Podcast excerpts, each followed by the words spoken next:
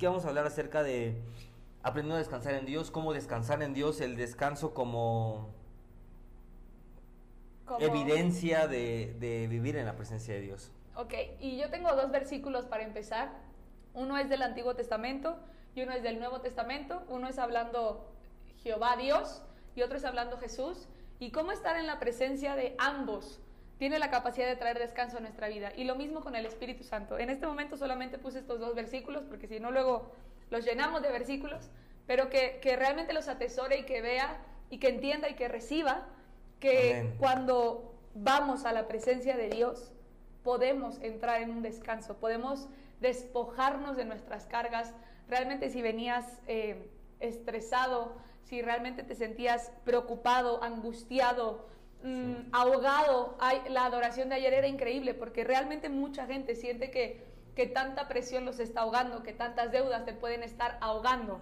Y es un término que se usa, pero en la presencia de Dios podemos respirar ahora podemos respirar. Si realmente logras entrar a la presencia de Dios, puedes respirar. Entonces, el primer versículo que tengo es Éxodo 33, 14, Buenísimo. que dice, y él dijo, mi presencia irá contigo y te daré descanso. El segundo versículo que tengo es Mateo 11, 28. Y, y es increíble porque muchas veces la gente solamente relaciona el ir a la presencia de Dios con la parte de Dios el Padre, Ok. y que solamente Él puede traer descanso, pero con Jesús también, por cu- cuando está este versículo que dice en Mateo 11, 28, vengan a mí todos los que están Cargados. trabajados y cargados, Yes. y yo Los haré los descansar. haré descansar. No dice, y la cama los hará descansar, y la playa Sí. los hará descansar, dice, y yo, realmente en mí encontrarán descanso. Entonces es, es sumamente lindo lo que... y- y para entender la necesidad del descanso y es que en nuestro ADN está, o en el ADN de todo lo creado, está el descanso. En Génesis 2.2, voy muy rápido, dice, y acabó Dios en el séptimo día la obra que hizo y reposó al día séptimo de toda la obra que hizo. Hace poquito me, me preguntaron algo bien interesante, que me, me- me dijeron mientras estábamos aquí trabajando, Pastor, ¿pero qué no Dios no descansa? ¿Por qué descansó ahí? Y muchas veces no entiende eso la, la persona. En Génesis Dios descansa porque Dios en ese momento estaba en la tierra. Entonces Él estableció un día de descanso en la tierra y Él estableció que todo lo que está debajo del sol o todo lo que está en la tierra, vamos a decirlo así, tiene que descansar. Está en nuestro ADN el descanso, es fundamental del descanso. em, y te lo voy a poner todavía más complejo. Es un mandato divino el descanso. Em, eh, el descanso es tan importante que Dios se lo dio a Moisés como una ley. Y mucha gente dice, no, es que el Shabbat y el Shabbat, no, eh, es que no es como tal el Shabbat. Dios pone como una ley el descanso. Tú puedes, y, y quiero entrar un poco en eso que no me tenía que meter ahí, pero siento en mi espíritu hacerlo así. Este, mucha gente hace Shabbat como una ley o como, costumbre. como una costumbre. Dicen, es que sí, es que el Shabbat, es que Dios mandó a hacer Shabbat. No, espérate. Dios mandó a un día de descanso. Entonces tú puedes decir Shabbat o no Shabbat, domingo, lunes, martes, pero Dios dice, tienes que tomar un día de completo descanso, tienes que tomar un día de completa paz, tienes que comprar un día de completo reposo para que tu cuerpo, para que tu mente, aún para que tu espíritu pueda renovarse. Em, hay un estudio muy interesante que dice que nuestro cuerpo, eh, las células se renuevan en un día, cada 24 horas se renueva la célula. Entonces, cuando Dios habla de un descanso total, habla que necesitas un día para ser renovado. Entonces, Dios, no pone, po- Dios pone el, descanso como un mandato, lo pone como un mandamiento. Tenemos que descansar. Una persona que no descansa no es, no, no es, no es bíblico. Y quiero hablar rápido ahí de un tipo de descanso que es el que Dios habla. Y, y es un, un descanso de hacer un alto total. Es un descanso de realmente desconectarte. Es un descanso de realmente el que trae, eh, que trae reposo, que trae quietud. Es un descanso que Dios usa para restaurar nuestras fuerzas. Es un descanso que Dios usa para reparar nuestras fuerzas. Y, y- y quiero ponerlo así. eh, y ahorita la pastora que, que- que- que siga.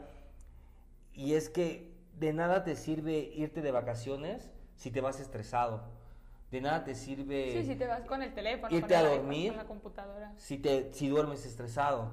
De nada te sirve prender tres series de Netflix o de Amazon o ponerte a lo que sea si estás estresado y si estás cargado. Eso no es descanso. Y es que realmente creo que esta generación, como siempre lo hablamos, no sabemos descansar porque Sí, realmente con esto, con esto, con la computadora, sí.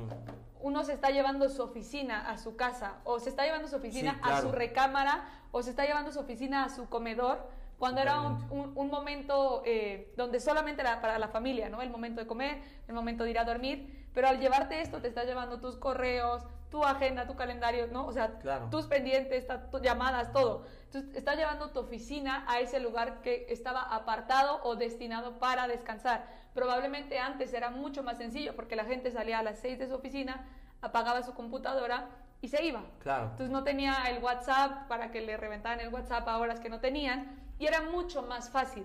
En este momento, esta generación nos cuesta mucho trabajo y se lo digo desde una experiencia personal. Claro. Yo, para mí es muy difícil el descanso del que él habla, de- del, del parar un día, porque siento que mi cerebro nunca puede parar. y he encontrado que realmente mi manera o mi momento de descanso es ese momento en el que voy a la presencia de Dios Yes. y en el que me rindo delante de la presencia de Dios. Es ahí donde verdaderamente descanso y es el único momento de mi vida donde logro callar Desconectarte. mi cerebro, donde logro callar mis emociones, donde logro simplemente descansar en él. Es Y- el único momento. Y para poder entender un poco más hay que ver qué, qué significa el descanso de Dios, o cuando hablamos de descanso en Dios, qué significa, y, y para los que toman nota, póngala ahí. Es, es muy sencillo explicarlo, es simplemente entregarle a Dios el control absoluto de nuestra vida, el control absoluto de nuestro destino, es poner literalmente nuestras cargas, es poner literalmente nuestros afanes, nuestras preocupaciones en sus manos. Porque la, la Biblia, la Biblia habla de esto. Eso realmente es tener paz. En el momento que tú entras en un ámbito de adoración, al final del día lo que haces es quitar como todo de tu mente o sacar todo de tu mente y enfocarte tu mente en Dios. Sí. Y en ese momento viene un momento de paz. ¿Por qué? Porque le estás entregando todo lo que eres, todo lo que tienes y aún todo lo que cargas a Dios. Sí. Entonces, por eso es que viene paz. Y es bien interesante entender esto, porque la Biblia habla de esto. Eh, primera de Pedro 5, 6 y 7, mira lo que dice la palabra de Dios. Humillaos, pues, bajo la poderosa mano de Dios, para que Él os exalte cuando fuere tiempo, echando toda vuestra ansiedad sobre Él, porque Él tiene cuidado de nosotros. Lo voy a repetir, echando toda vuestra ansiedad sobre Él, porque Él tiene cuidado de nosotros. Em, yo voy a soltar una revelación ahorita y con eso yo me voy a ir a dormir. Ok. Em, ah, ¿Cómo le explico esto? Humillados.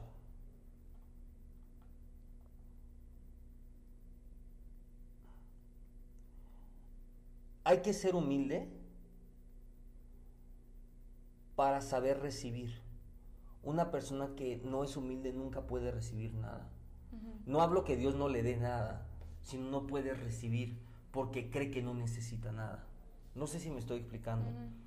Una persona que no es humilde cree que no necesita nada de Dios. Cuando la Biblia dice humillaos, es porque Dios dice, tienes que venir con humildad, reconociendo que necesitas algo de mí, y en ese momento que tú te humillas y entras en mi presencia, toda tu ansiedad y toda esa carga la voy a quitar.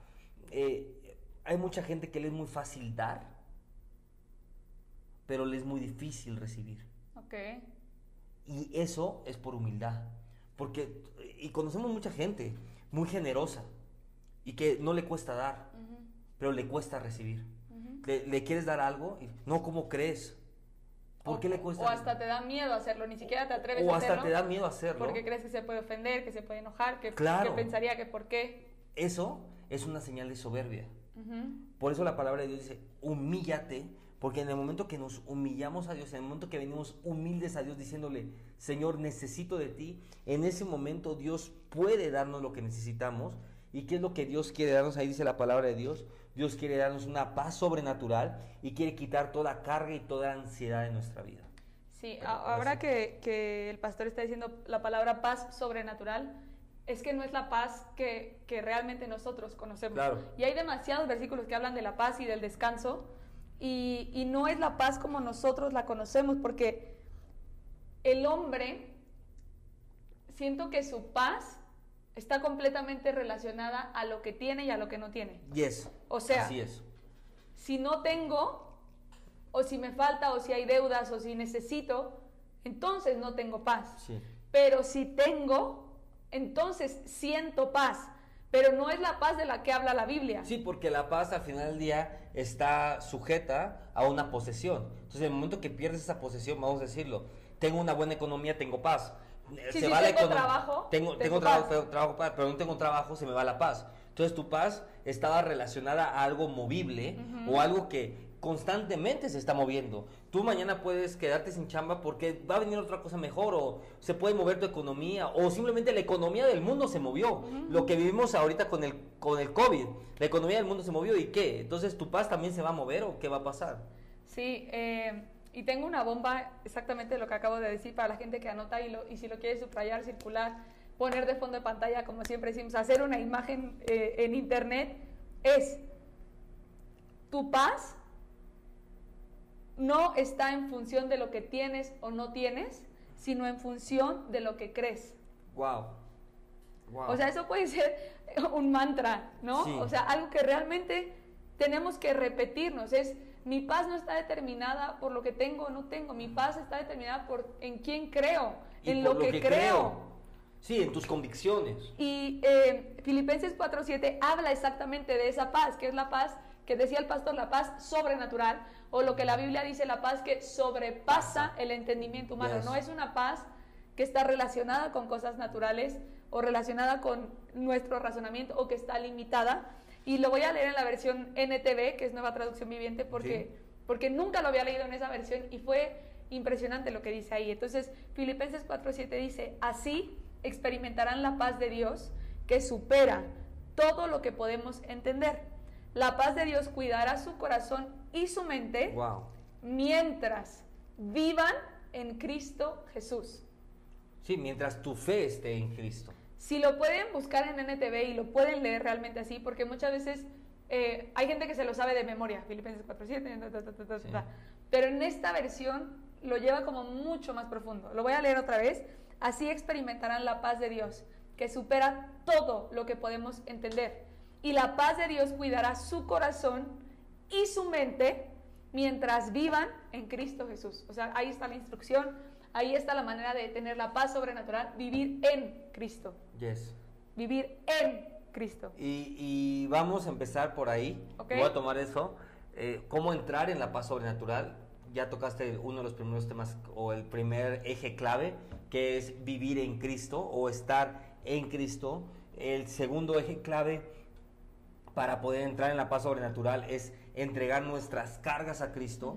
Eh, la palabra de Dios dice, echad vuestra ansiedad. No, no dice, mucha gente cree que, que Dios va a tomar nuestras cargas, No. pero no, ha- hay, es más, le voy a decir algo, las cargas son de usted, no son de Dios, y Dios no es un ladrón para robarle sus cargas. Usted tiene que entregar voluntariamente sus cargas a Dios. Y ahí cambia completamente la ecuación, porque mucha gente dice, es que llego a la iglesia y me siento bien. Claro, porque estás en la presencia de Dios, pero salgo y me siento otra vez cargado. Es porque no le has entregado esas cargas a Dios. Entonces tenemos que entregar nuestras cargas a Cristo, a, Cristo. Y Cristo lo hizo.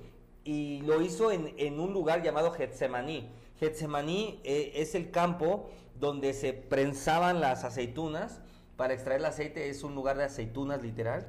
Y es un lugar de mucha Presión. presión. Eh, el- la cumbre de presión de Jesús fue en ese lugar, en, en, en Getsemaní, y la palabra de Dios dice en, en Lucas 20 22, 41 y 42, pues de rodillas lloró, diciéndole, Padre, si quieres, pasa de mí esta copa, pero que no se haga mi voluntad, sino la tuya. En otras palabras, en Getsemaní es donde Jesús le entregó sus cargas al Padre. Eh, lo voy a repetir.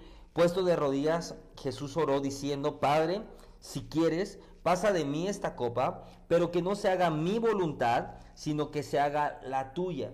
Entonces, Getsemaní es un lugar, vamos a decirlo así, un lugar de presión, pero también en ese lugar de presión es donde Jesús se entrega las cargas y nos deja una de las señales más claves en la Biblia y una de las claves para, para una vida espiritual fuerte, y es que en medio de la presión es el momento o la presión es una señal de que es momento de ir corriendo a entregarle tu carga a Dios. Porque esa misma presión, si no la destapas o si no la alivias, esa misma presión te va a aplastar o te va a matar o te va a terminar enfermando. Tengo una frase matona que resume lo que él acaba de decir y es, ningún esfuerzo por aliviar el dolor, la presión, la preocupación funciona tanto como la total rendición a Dios. Y es exactamente lo que hizo Jesús. O sea, no intentó ya hacerlo en sus fuerzas, no, no intentó eh, soportar más el dolor no dijo, ah, este, me voy a quedar con el dolor y lo... No, sí, es la total. Simplemente entendió que hay un intercambio. Y yo lo veo así, es un intercambio en donde tú te rindes o donde entregas la carga y en eso viene la paz. Y, y, y si lo ponemos por puntos, dijimos, número uno es estar en Cristo, o vivir en Cristo. vivir en Cristo. Número dos es entregar nuestras cargas. Número tres, lo acabas de decir, rendir nuestra voluntad, ¿no?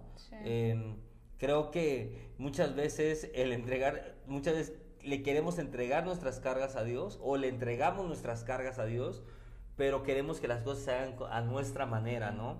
Y dice la, la voy a seguir como en el tema de Getsemaní, porque Jesús estaba ahí, Jesús sabía que iba a morir en la cruz, y Jesús podía haber dicho no, y, y es más la palabra y dice después en el 44, sudó grandes gotas de sangre que rodearon su rostro hasta caer en la tierra. O sea, estaba en el máximo nivel de presión, pero en ese máximo nivel de presión, él rindió su vida al Padre, él rindió su voluntad al Padre, y así pudo ver el, el, propósito de su vida cumplido. Y mucha gente dice, no, pero entonces, ¿por qué murió? Espérate, igual el proceso fue horrible, la muerte en cruz, pero después de tres días resucitó y no solamente resucitó como cualquier hijo de vecino, resucitó arrebatándole las llaves al diablo, ganando el imperio de la muerte y resucitó con redención, o sea, en, eh, con, con, victoria, con una victoria total. Entonces a lo que voy es, muchas veces no entendemos que el rendir a nuestra voluntad a Dios es lo mejor que podemos hacer en nuestra vida,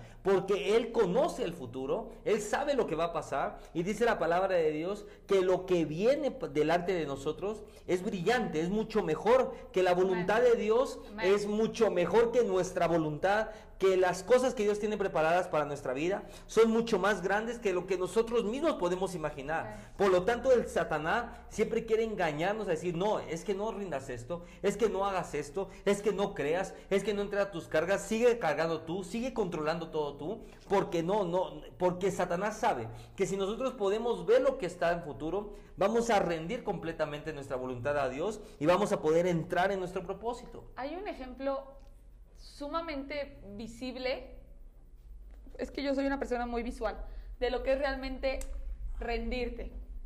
Y una vez lo escuché del apóstol Rini y, ahí entendí todo.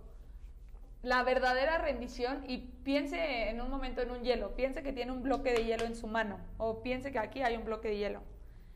Cuando realmente, y hasta se me pone, siento la presencia de Dios con decirlo, eh, cuando realmente uno se rinde a Dios, es como la gotita de agua que cae sobre el bloque de hielo cuando el bloque de hielo se está derritiendo. O sea, esa gotita de agua se, deja ir. Sí, sí. No, no, sí, sí, sí, sí. Sí, cae libre. Libremente se rindió, o sea, libremente descansó, libremente... Es como que el bloque de hielo es Dios y nosotros somos esa gotita de agua que dice, me rindo, o sea, realmente me rindo, realmente me dejo llevar. Sé que mis fuerzas no lo puedo hacer, entiendo que te necesito y entiendo que solamente hasta ese momento va a haber un intercambio donde voy a poder sentir una verdadera paz. Mientras más controlemos, solamente piénselo así, más tensión hay en nuestra vida, más fuerza por, por retener, por controlar, por hacer, por avanzar, por, por intentar hacer las cosas en nuestra fuerza. Y mientras más soltamos o mientras más dejamos ir, más liviano está nuestro cuerpo, más descanso podemos experimentar, más saludables estamos y esa es la verdadera rendición, como, como, como fluir, por así decirlo. Sí, y, es que Jesús habla y dice que el yugo de este mundo es igual a opresión. Entonces, es esto, entre más, entre tú estés con ese yugo, el yugo, cuando habla la Biblia de yugo, es, ponga en su mente, a ver si, si lo logro explicar, eh, hay, hay en el campo, muchas veces se usan bueyes para jalar el arado, entonces lo que hacen es, tienen una cosa aquí, De madera. de madera eso se llama un yugo. Entonces ellos usan eso y jalan el arado, el arado. Normalmente los yugos son muy pesados. Por eso la palabra de Dios dice, entrega tu yugo. El yugo del mundo es pesado, pero mi yugo es liviano. Eh, si tú haces mi voluntad, o sea, claro, tenemos un yugo nosotros que es el yugo de Dios, que es la voluntad de Dios, que es la palabra de Dios, que son los mandamientos de Dios, que es hacer lo que Él nos pide que hagamos. Pero dice la palabra de Dios, ese yugo es fácil, ese yugo es ligero, ese yugo, pero, pero para poder pero ese yugo es voluntario. El yugo del enemigo no es voluntario. El yugo del enemigo, el enemigo te lo pone. Tú abriste una puerta y el enemigo te lo pone. Pero Dios no te lo pone. Dios, tú puedes abrir la puerta a Dios y Dios dice, yo no te voy a poner ningún yugo. Tú tienes que ponerte ese yugo y decidir caminar con él. Porque yo no lo voy a hacer a diferencia del enemigo, ¿no? Y, y- tomando todo este concepto, em, la iglesia o una de las señales de los últimos tiempos de la iglesia es que la iglesia tiene que entrar en un descanso, porque como dijiste al principio, en la presencia de Dios hay descanso y, y- y todo comienza y todo termina como comenzó. Todo, toda la humanidad comenzó en la presencia de Dios y toda la humanidad va a terminar en la presencia de Dios. Y la única manera para que realmente la iglesia experimente el avivamiento de los últimos tiempos Yes. es que la iglesia también sepa descansar. Sí. No solamente trabajar, trabajar, trabajar, trabajar, trabajar, porque cuando trabajamos, trabajamos, trabajamos, trabajamos y se los decimos por experiencia propia y no tomas un momento, un día, una hora al día para realmente descansar, hay un desgaste físico. El cuerpo no puede soportar tanto. O sea, Sí. hay un límite de tu cuerpo que si no le das descanso, hay un límite para este cuerpo físico, que si no hay descanso, No, pueden pues, venir enfermedades. claro. O sea, y no vas a producir lo que producirías con un cuerpo descansado. Simplemente piensa en alguien desgastado que viene cargando, que viene jalando, ya no va a avanzar con la misma rapidez con la que empezó. Ahora, si esa persona para y descansa una hora, o si decide descansar ese día y al siguiente día seguir avanzando y seguir jalando o seguir empujando, el rendimiento va a ser diferente. Eh, un testimonio personal es que hace como tres meses yo me enfermé, me enfermé como dos semanas. Y de verdad estaba, esto, la pastora estaba enojada porque me había enfermado. Y yo también estaba enojado porque, pero si estamos haciendo tu voluntad, pero si hacemos todo lo que nos pide, pero si estamos metidos en la iglesia, pero si estamos, ¿por qué pasó esto? Y la respuesta de Dios fue muy sencilla, porque rompiste la ley del descanso, porque no descansaste, punto. Si no descansas, estás rompiendo también Porque una ley, es estás rompiendo una- un mandamiento. Entonces, así como Sí. es no robarás, es un mandamiento, también el descanso es un mandamiento Sí. en Dios. Y, y- y la iglesia tiene que entender esto, porque como dijo la pastora, hasta que la iglesia entre en un, en un tiempo de descanso y sepa descansar, realmente viene un avivamiento.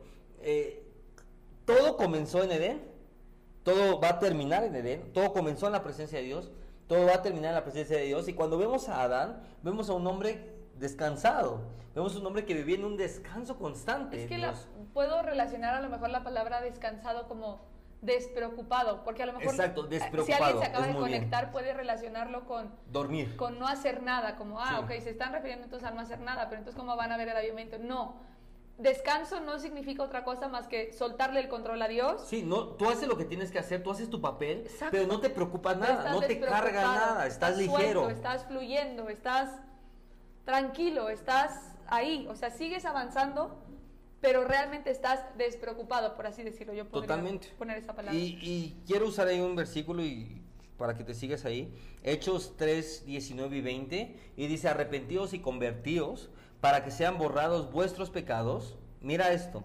Para que vengan de la presencia del Señor tiempos de refrigerio y le envíe a Jesucristo que antes nos fue anunciado.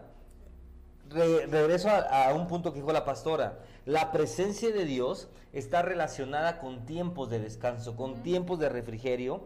Y ojo acá, y la salvación y el arrepentimiento también está relacionado con esto. Una persona, aquí dice la, pa- la palabra, para que sean borrados tus pecados y venga los tiempos de refrigerio. El pecado te hace vivir en un estado constante de ansiedad y te hace vivir en un estado constante de, de agobio, perdón. Ponga, ponga en su mente los momentos donde ha estado en pecado y no sea religioso y crea que es un santo y es un angelito. Vamos a hacerlo muy, sencillo, que creo que para que la gente lo agarre así, con el adulterio. ¿Qué es más fácil? ¿Serle fiel a tu esposa o ponerle el cuerno? O sea, una persona que, que, comete adulterio es mucho más complejo. O sea, vive, vive ansiosa y escondiendo el teléfono y guardando esto y, todo nervioso. Yo, yo no sé cómo puede vivir la gente así. Y no tienen paz. Y no tienen paz. ¿Por qué? Porque el pecado trae ansiedad. Siempre. la Biblia dice a alguien. O, sí, dale, dale, la, o la culpabilidad. Y es, a ver, la lógica es sencilla. Una persona que está en pecado no puede entrar a la presencia de Dios y por tal motivo no puede conocer la paz.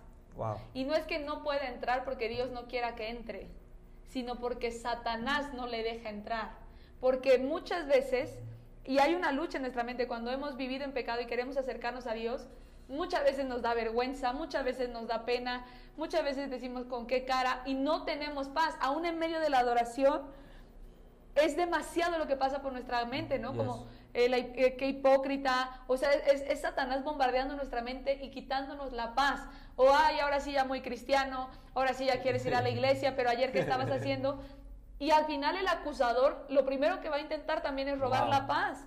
Va a intentar robarnos la paz. Entonces, este versículo es demasiada sabiduría porque cuando estamos en pecado nunca vamos a poder experimentar la paz de Dios. Nunca, nunca. Entonces la llave es arrepentirnos para poder entrar a la presencia de Dios y ahí encontrar los tiempos de refrigerio, para entrar a la presencia de Dios y ahí poder recibir la paz. Y, ahí entra también otra clave que dice, eh, para que vengan los... para que venga de la presencia del Señor tiempos de refrigerio, de la presencia, de, Dios. Y ojo acá, y Él envíe a Jesús. Y entonces venga Jesús. Entonces, hasta que la iglesia no entre en, un, en los tiempos de refrigerio, Jesús viene. O vamos a decirlo así, los tiempos de refrigerio o los tiempos de vivir en la presencia de Dios aceleran la venida de Jesús. Por eso es que una iglesia que no sabe entrar en la presencia de Dios, lo único que está haciendo es retrasando la venida de Jesús. Porque todo tiene que terminar en la presencia de Dios. Entonces, una de las señales, entre más fuerte, yo puedo decirlo así, eh, creo que en este tiempo de pandemia, es cuando más fuerte hemos experimentado en la iglesia la presencia de Dios. Y, cuando yo veo eso, es para mí es una señal, literalmente, que los tiempos se están acercando. el final de los tiempos se están acercando, porque entre mayor sean los tiempos de refrigerio, entre mayores sean los... A mí, a mí no me gusta mucho decir, es que la maldad del mundo aumentará. Sí, ajá, está bien, siempre va a aumentar y al final los tiempos va a aumentar más. Pero a mí me gusta mucho más enfocarme eh, o relacionar la venida de Cristo con, con las señales para la iglesia en los últimos tiempos. Porque las señales de, lo, de, de que todo va a quemarse y todo, eso es para los impíos, vamos a decirlo así, pero para nosotros nos tenemos que enfocar en las señales de los últimos tiempos. Y una de las señales son los tiempos de refrigerio, una de las señales son la presencia de Dios y el descanso en la iglesia. Y otra de las señales y por las cuales muchísima gente ora es la transferencia de riquezas, la restauración de todas las cosas, pero le tengo una noticia porque el versículo que leyó el pastor leyó solamente Hechos 3, 19 y 20. Pero si, si usted lee el 21 conmigo, y lo vamos a leer completito para que entienda a dónde quiero llegar. Hechos 3, 19 dice, así que arrepentidos y convertidos para que sean borrados vuestros pecados, para que vengan de la presencia del Señor tiempos de refrigerio, y Él envía a Jesucristo que os fue antes anunciado. 21. A quien de cierto es necesario que el cielo reciba hasta los tiempos de la restauración de todas las cosas de que habló Dios por boca de sus santos profetas que han sido desde tiempo antiguo. Si usted quiere que la transferencia de riquezas venga a su vida. Es la restauración. Si usted quiere que la restauración de, todas las cosas, la restauración de tu familia, de, tu, matrimonio, de lo que el diablo te robó, de tu propósito, de tu ministerio, todo. que todo sea restaurado, porque Dios prometió que todo sería restaurado antes de que Jesús venga. Hay una instrucción antes, arrepiéntanse, entren en la presencia de Dios y reciban los tiempos de refrigerio. Y entonces van a tener acceso a, a todas las promesas y señales que hay para la iglesia. Es que, es que acabas de decir una clave. Mucha gente piensa que en el momento que su familia sea restaurada, vienen los tiempos de refrigerio. Pero es al revés. Tienes que entrar en los tiempos de refrigerio para que tu familia sea restaurada. En otras palabras, tienes que entregar el control a Dios para que Él pueda restaurar tu familia.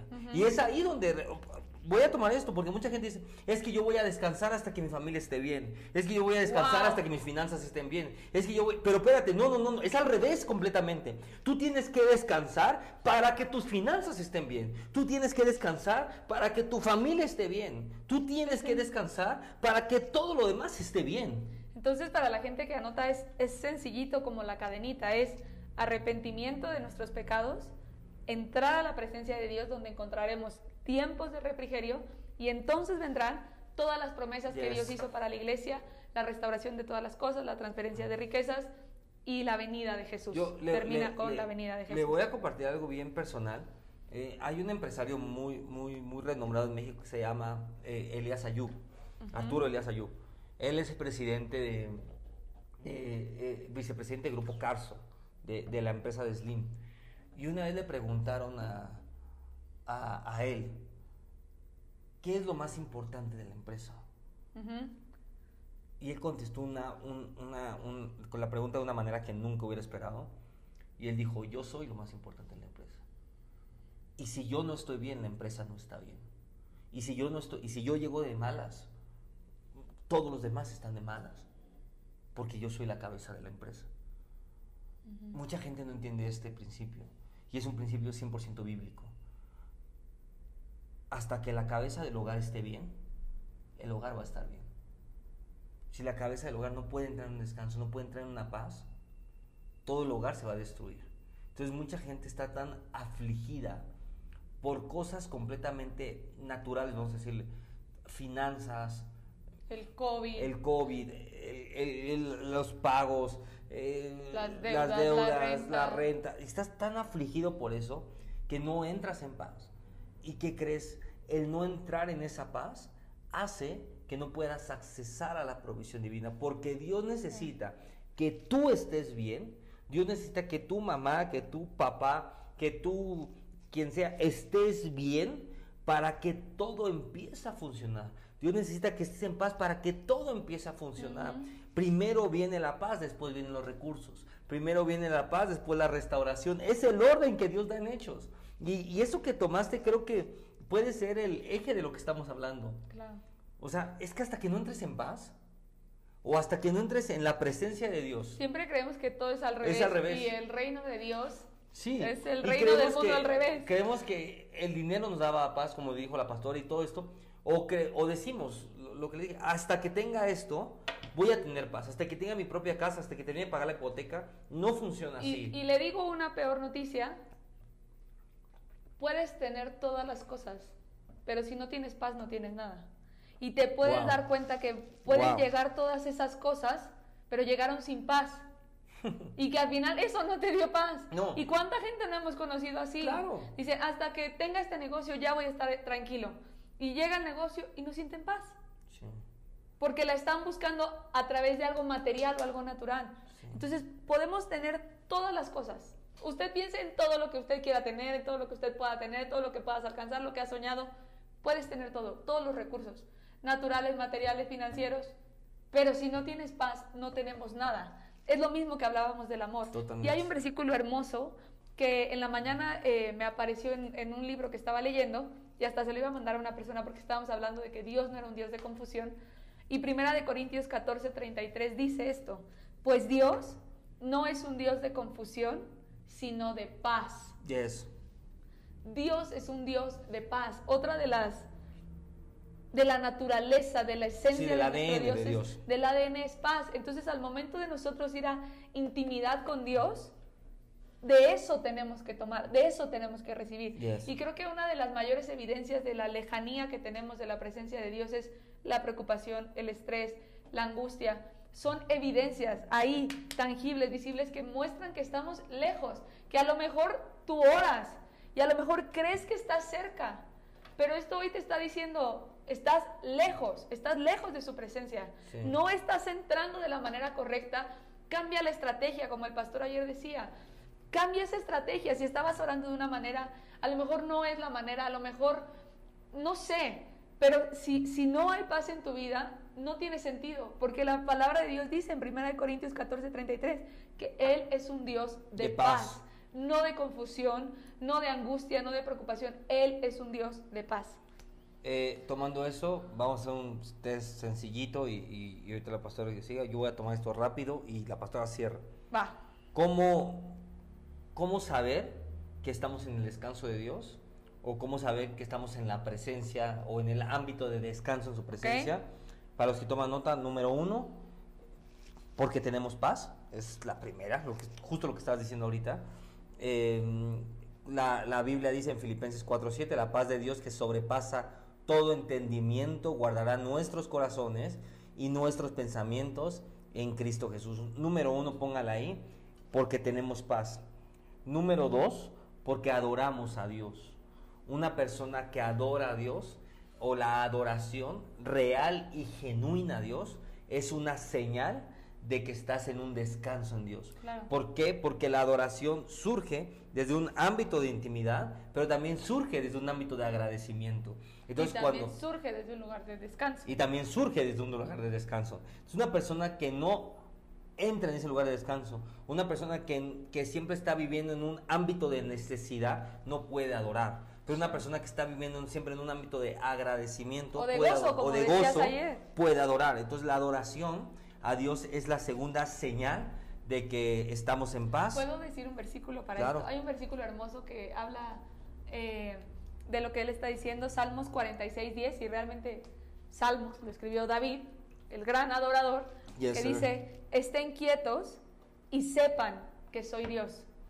Seré exaltado entre las naciones y enaltecido seré en la tierra. tomo ese versículo, Ok. es estar quietos, saber estar quietos. Sí. Eh, a mí me da mucha risa las personas que son súper, no, y es que tengo que hacer, y es que tengo No, y- o están adorando, pero su mente, Su mente está, está en pensando en tres cosas. los frijoles. ¿Y qué tengo que hacer ahorita? Y entonces la gente, y entonces si me llaman, y entonces no, ya me mandaron el correo. Estar quietos. Mejor no adores. Eh, a, a- pero a mí me da mucha risa. Gente en domingo, recibiendo llamadas, eh, mientras estás comiendo, Sí. mientras estás eh, con los eh, viendo películas, ¿no? No, espérate, espérate, tranquilo, aprende a descansar. Una persona que está en el ámbito de descanso puede estar quieto, porque la palabra de Dios dice, estar quietos y conocer que yo soy Dios. Entonces el También- candado es que si sabes quién es Dios, puedes estar quieto. Puedes estar quieto. Pero si no sabes quién es Dios, No puedes, estar, puedes quieto. estar quieto. Y te voy a dar todavía un secreto más. Muchas veces en la quietud es donde Dios habla más claro, cuando usted está quieto. Entonces, hay veces que estás, estás hablando tanto y estás en tanto movimiento y en tanto rush que no escuchas la voz de Dios. Sí. Y es hasta que el momento que estás quieto que dices, a ver, voy a estar quieto, voy a tratar de conocer a Dios, voy a querer escuchar a Dios. Y ahí dice, está quieto y conocer que yo soy Dios. Seré exaltado en las naciones, enaltecido seré en la tierra. Entonces, en otras palabras, también Dios está hablando que en la quietud conocemos a Dios Claro. que hay un ámbito de Dios que se revela en la quietud, que se revela en ese descanso. Eh, número cuatro, para que no me lo robe la pastora, eh, una persona que está en el descanso de Dios o que, que está en la presencia de Dios, en el descanso sobrenatural, es una persona que percibe el mundo espiritual, eh, que tiene una per- o sea, percibe lo que está pasando alrededor. Pues es que estás, con, o sea, Estás consciente, viendo, estás claro. pendiente, estás al tanto de eso. Y, y le voy a decir el secreto de esto. Y para los que toman nota, póngala ahí con rojitas, con negritas y con todo. El estrés bloquea nuestros sentidos espirituales Sí, y el sí. estrés te limita a solamente percibir lo natural porque el estrés está basado en lo natural y no en lo espiritual. Wow. Entonces, eh, en otras palabras, el estrés te lleva de ser un hombre espiritual a ser un hombre natural. Y es lo que Satanás quiere. El estrés te lleva a reducirte a tierra.